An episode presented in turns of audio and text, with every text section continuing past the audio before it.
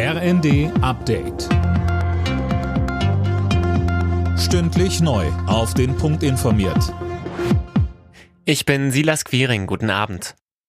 Im ägyptischen Sharm el-Scheich hat am Vormittag die 27. Weltklimakonferenz begonnen und das unter schwierigen Bedingungen.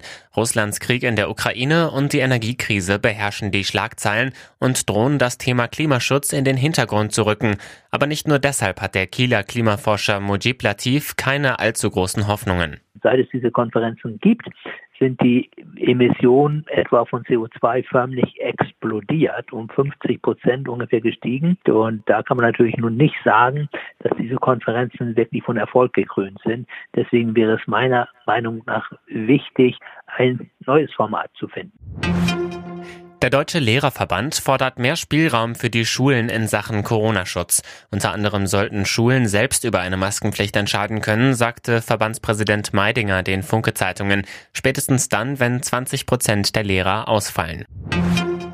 Politiker der Union wollen radikale Klimaaktivisten in bestimmten Fällen ins Gefängnis stecken. CSU-Landesgruppenchef Dobrin sagte der Bild am Sonntag, es braucht deutlich härtere Strafen für Klimakaoten. Mehr von Tim Britztrup. Dobrindt bringt die Straßenblockierer in Terrorismusnähe. Die Entstehung einer Klima-RAF müsse verhindert werden, sagt er.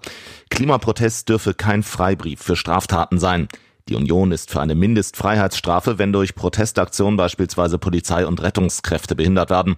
Bei Wiederholungsgefahr sollen Aktivisten auch vorbeugend in Haft genommen werden können. Der SC Freiburg hat in der Fußball-Bundesliga gegen Köln mit 2 zu 0 gewonnen. Die Freiburger klettern damit in der Tabelle auf Platz 2. Zuvor hat Union Berlin bei Bayer Leverkusen mit 0 zu 5 verloren und damit die Tabellenführung an die Bayern abgegeben. Die Berliner rutschen auf Platz 3.